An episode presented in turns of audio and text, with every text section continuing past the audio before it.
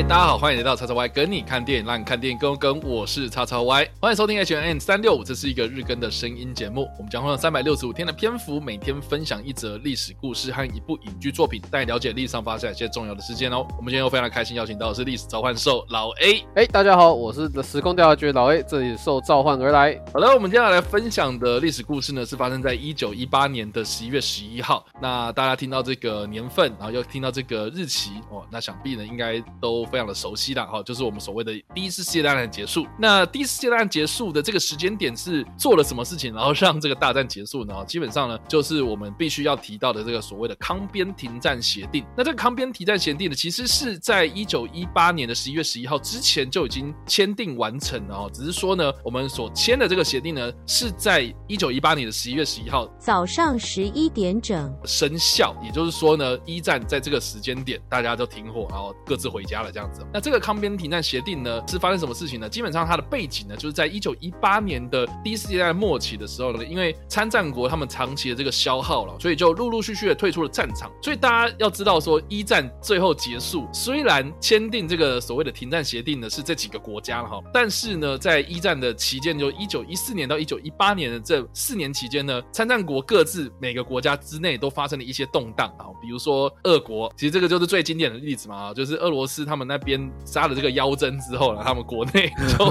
就陆陆续续发生了一些可能政府内部也有一些动荡，就对了，然后就政局混乱嘛，然后又发生了革命，所以呢，他们自顾不暇的结果呢，就跟其他的国家说，好，我们不打了，我们就退出战场。所以呢，他就先签了一个就是停战协定。所以在这个期间呢，就是有陆陆续续的几个国家也都是纷纷退出战场，所以并不是呢在某个时间点大家一起结束，是陆陆续续的中离这样。啊，我有事，我先走了这样。所以呢，最后最后的这个关键呢，就是在德国的国内啊，他们在十一月的时候就发生了革命。那我们大家如果看过一些电影的话，应该都知道说，德国当时然后在一战期间呢是有德皇的啊，也就是 Kaiser 这样子的一个王位这样子。那当时的这个德皇呢，就是我们之前其实也有提到过一个非常强的，叫做威廉二世。他当时呢就是在一战的末期啊，其实有发动了一个非常著名的所谓的春季攻势啊，这个也在我们之前的 H N N 三六五里面有提到过，就是最后的这个困兽之斗了。但是打打打打到最后面呢，其实大家都已经这个消耗了消耗啦，人死了死啊，然后伤的伤这样子，其实都已经无心再战了这样子。到最后呢，这个国内也是发生了动荡的局势哦，发生了革命这样子。那当时这个革命爆发之后呢，这个德皇威廉二世呢就也中离了，好，他就直接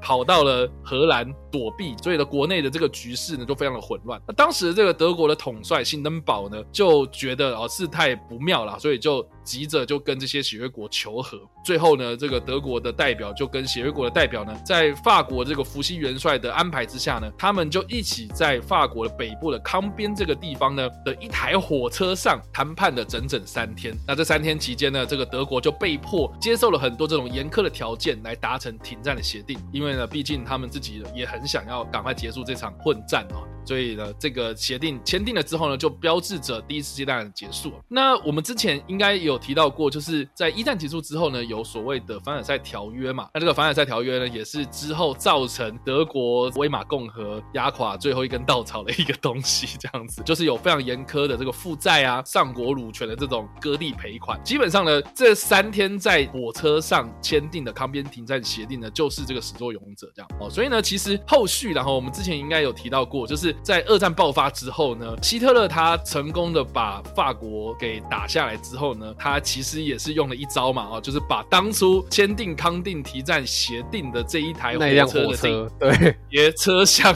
重新的把它从博物馆里面拉出来，然后逼着这些法国的代表呢，再一次在这个列车的这个车厢之内，然后跟当时的希特勒然后来谈和这样。所以呢，这个也是，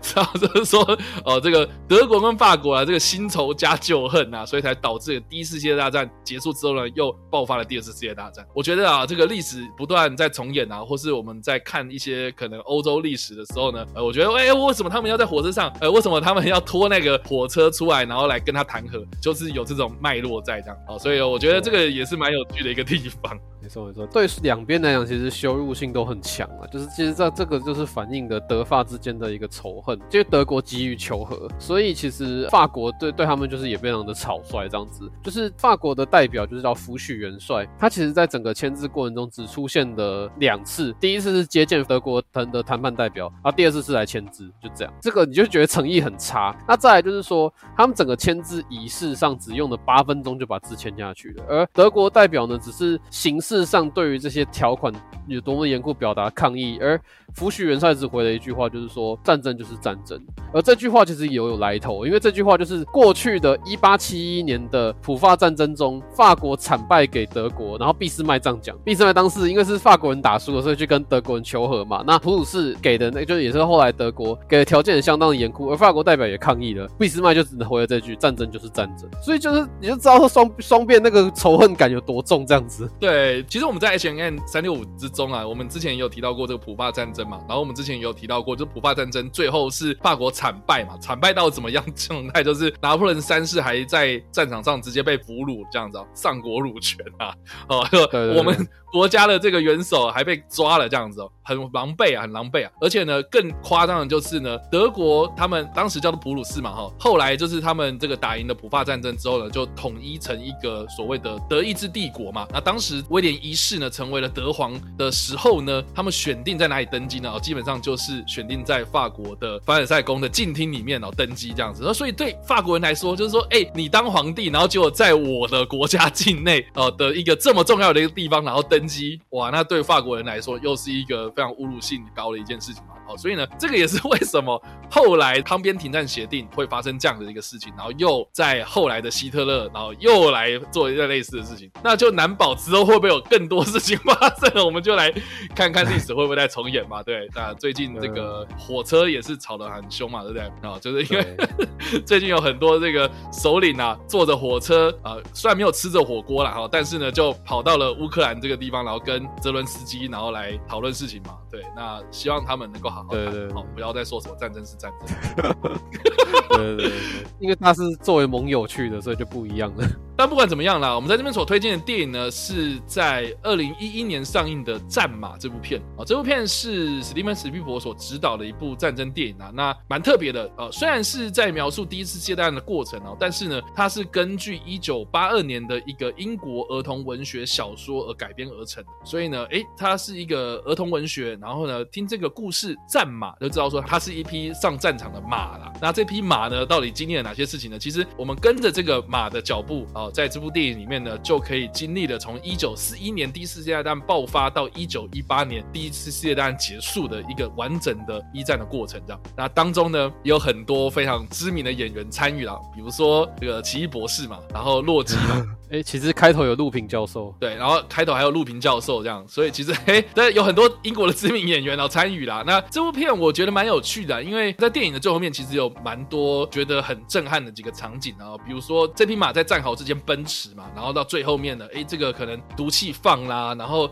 一群伤兵啊，哦，就是在那个非常狼狈的状态之下呢，哎，听到说哦，一九一八年十一月十一号停战了这样，听见那个停战的钟声，然后就响彻那个整个战场，非常有。时代意义的一件事情发生了，这样子，然后大家可以回家啦，这样，所以我觉得，哎、欸，在整部片子，其实这样看下来，你就可以知道说，我觉得战马它是透过动物的视角，然后来看人类的这样的一个纷争，然后，其实我自己觉得我在看这部电影的时候，还蛮感动的，这样。对，我觉得它的画面呈现非常的好，而且采用动物去做一个旁观者的这个视角，其实也蛮棒的，因为其实那匹马从头到尾想做的事情，只是活下来这件事情而已。他其实一路上就一直被一些人类所救，这点其实也蛮蛮让人感动的。这样子，一些同情他的人，这样子，像我自己个人觉得最感动的，就是因为他一度被俘虏到德军的那个阵营当中，然后替德军拉重炮嘛。就是非非常非常重的炮，就是呃，大家可能没办法理解，因为现在已经不流行那那么重的那种加农炮，而当时的重炮是需要可能二三十匹马才能拉得动的。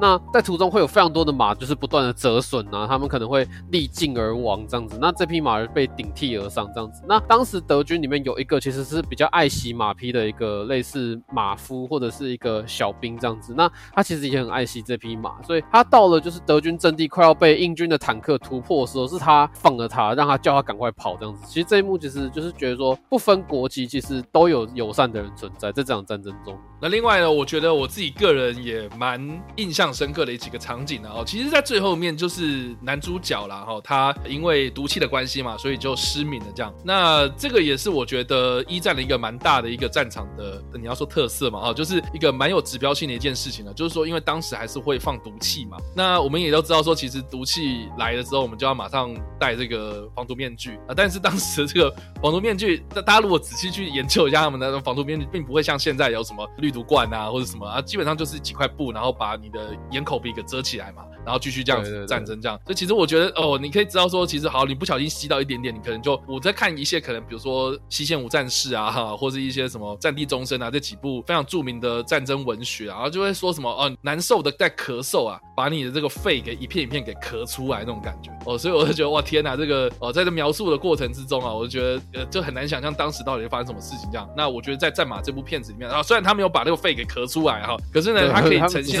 到很多，对对对，就是呈现了很多这种。伤兵他们失明，然后呢，在最后面，哎，他竟然认得这匹马，这样，哎，所以我就觉得，哎，他就就透过人类跟动物之间的那个连接啦，那种情感的连接，然后来描述这场战争的残酷哦。我觉得啊，这部片真的是很值得一看。这样，据说啦，就是最开始的那个防毒面具里面的那个过滤的那一层东西，其实放的是卫生纸，因为当时卫生纸才刚被发明，所以所以就是好像好像可能有那么一点效果吧，我不知道，我没戴过，对不对？对，要不然就是一些棉。花啦，可能就是可以过滤空气的一些东西啊，但是就很简陋这样。对，所以它不能它不能综合毒素啊，对吧？对对对对对对，所以啊，这个总之啊，战争很残酷了哈。那以上呢，就是我们今天所介绍的历史故事啦。一战结束，康边停战协定，以及我们所推荐的电影《战马》。不知道大家在听完这个故事之后，怎么样想法，或是没有看过这部电影呢？都欢迎在留言区帮留言，或在首播楼上来跟我们做互动哦。当然呢，如果喜欢这部影片或声音的话，也别忘了按赞、追踪我们脸书粉团、订阅我们 YouTube 频道、IG 以及各大声音平台，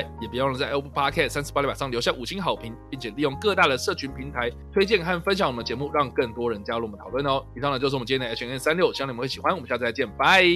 拜拜。